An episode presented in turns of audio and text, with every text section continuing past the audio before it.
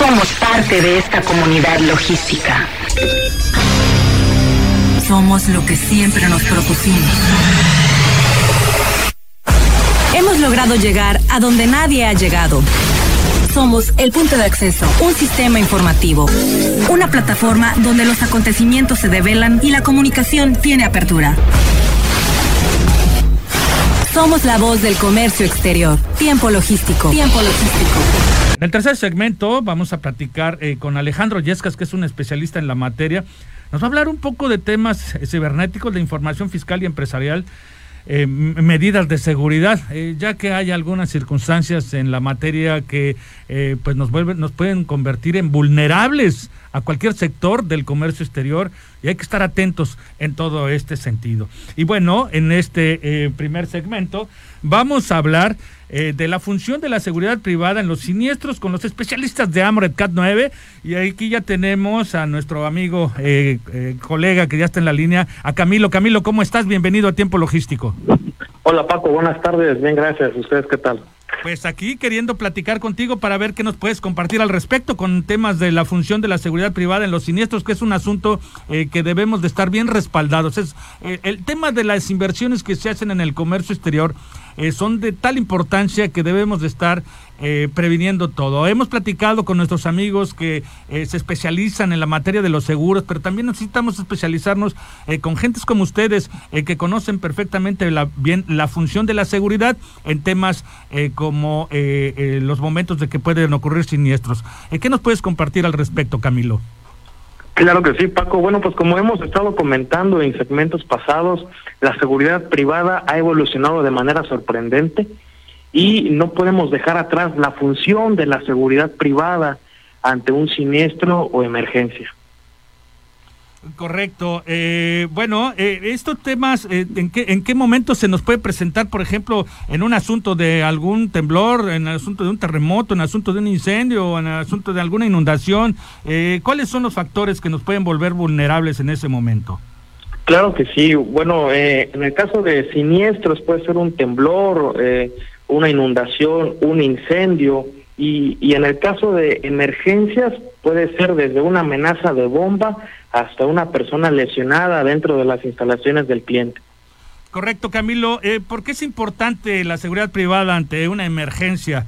Eh, es como justamente como tú no lo comentas en este momento, pero ¿cuál es la labor de la seguridad privada ante una alarma de emergencia? ¿Cuál es el, el, el, factor de reacción eh, para poder tener una seguridad de que estamos actuando de la manera correcta?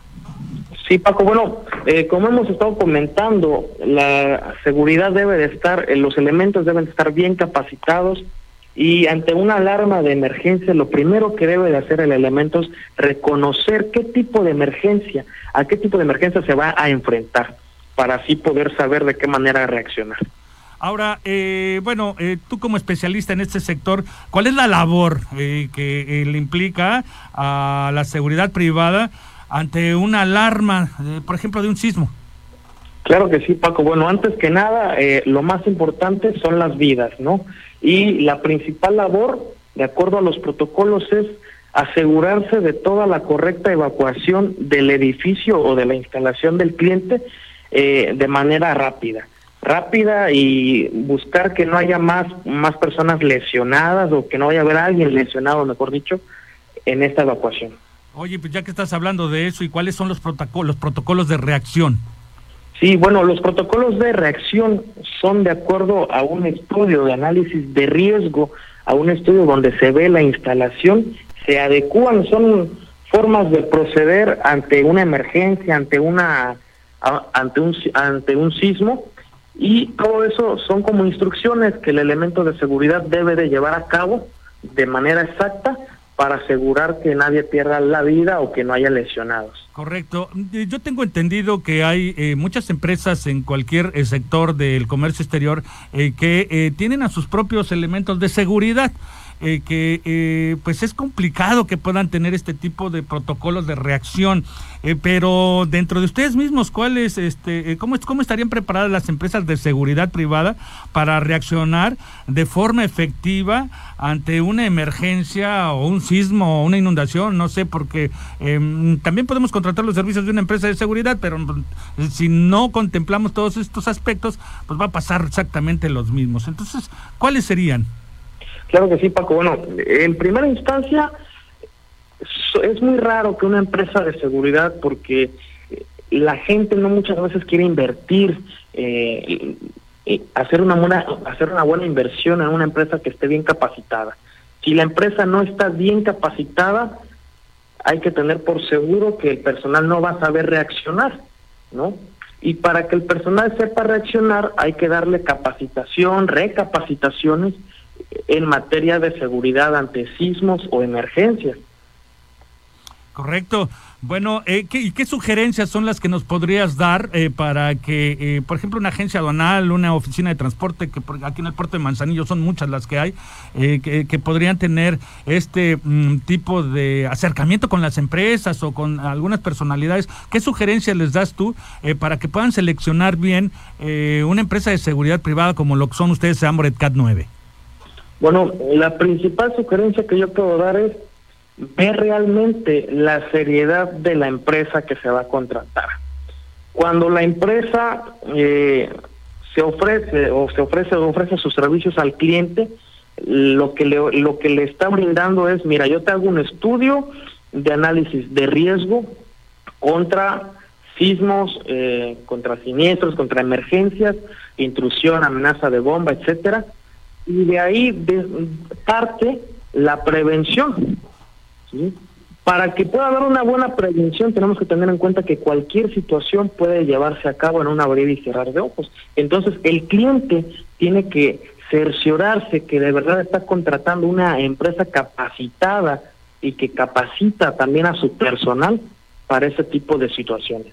Adelante, eh, está conmigo el maestro Omar Arechiga y te quiere hacer una pregunta. Claro, adelante. Considero que en tu asertivo comentario y clara explicación introductoria, eh, observamos que tiene que existir también, por lo que veo, la voluntad de la empresa. La, empresa tiene que eh, involucrar a todos sus directivos, a su cuerpo de, mandos medios organizacionales, para toda la planeación antes de la contingencia. Es decir, qué bien que seleccionen las empresas, entre las cuales destaca tu grupo, y que estoy seguro que después de este programa te llamarán muchos, pero eh, sí es interesante que estén ellos para que reciban de ustedes entrenamiento, plan de contingencia, alineación al estándar que puedan tener, porque ahora ya hay un OEA que tiene puntos de control, ahora hay estándares y entonces estas empresas coadyuvan en el proceso, se suman al mapa estratégico de la seguridad y entonces van a generar el plan de riesgo, el plan de contingencia, las brigadas para rescate, los comisionados y los responsables en cada una de las tareas, los protocolos de seguridad, el manejo del lenguaje verbal, escrito ante una contingencia. Son muchos factores, independientemente que también pueden coadyuvar con empresas electrónicas, Paco, claro. donde eh, las empresas de seguridad se unan a un esfuerzo global, en, sobre todo cuando meten dispositivos, botones de paro, botones de emergencia, cualquier cosa, estén en protocolos alineados todas estas. Pues sí, Camilo, mira, así como le escuchas, eh, eh, el maestro Omar Arechiga, como lo digo, tiene gran conocimiento en diversos campos y bueno, ese es uno de los que está refrendando con relación a todo lo que nos estás comentando.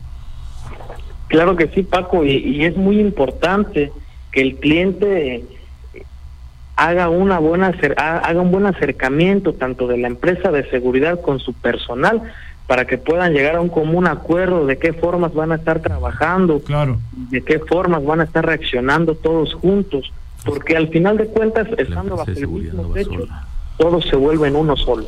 Correcto. Pues este, yo quisiera eh, que nos escuchan muchos empresarios. Eh, ¿Dónde pueden contactar especialistas como ustedes de Amoret K9? ¿En qué teléfono, en qué página web los pueden encontrar, amigo?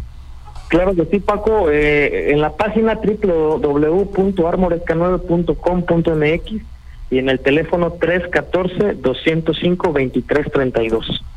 Pues ahí está el dato. Eh, Camilo, eh, eres un experto en esta materia como para poder asesor, asesorar eh, cualquier empresa de cualquier envergadura, sean pequeñas, medianas o grandes, para poder darles todo este respaldo. Nosotros se los recomendamos mucho, son nuestros especialistas de Amoret K9. Muchísimas gracias por tu colaboración. Estamos agradecidos contigo por esta información. Muchas gracias Paco por la invitación. Esperamos estar más en más oportunidades con ustedes. Por supuesto, nada más repite el teléfono, por favor, de Amoret K9. Claro que sí, es el 314-205-2332. Pues muchísimas gracias, ahí están los datos de ellos para que los puedan contactar y tenga una mayor tranquilidad usted como empresario, porque son muchos los temas. Ahorita ellos eh, nos están comentando eh, eh, algunos casos de todos los aspectos que genera la seguridad privada, la importancia en la logística, Omar, de la seguridad privada y en todo este sector, porque son muchos otros, son muchos factores y hay que contratar a los. No, su gran, su gran experiencia la pondrán a, a prueba ya estando ahí y seguramente lo sorprenderán. No, nada más es tener, eh, contratar un personal, le pongo el uniforme y no, no, no, no, es un tema ya muy complicado que se necesitan realmente expertos. Camilo, muchísimas gracias por tu colaboración, estamos en contacto. Hasta la próxima. Paco, recordando, recordando que en Armor K9 estamos preparados para lo peor con lo mejor.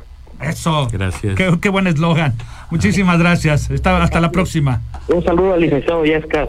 Ah, por supuesto, el, licenciado Alejandro Yesco seguramente te está escuchando, va a colaborar con nosotros en el tercer segmento. Qué bueno que le mandas un saludo. Muy amable, Paco. Hasta, hasta la próxima.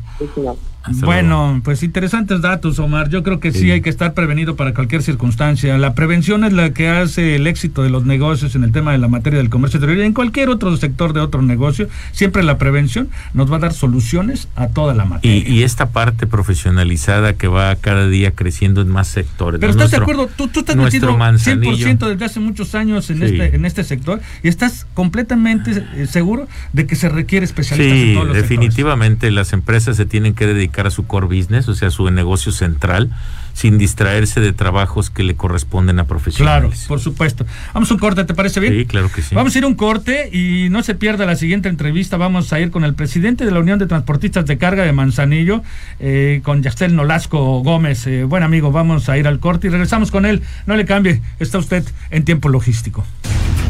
Somos la voz del comercio exterior. Tiempo logístico. Tiempo logístico. Permanece con nosotros.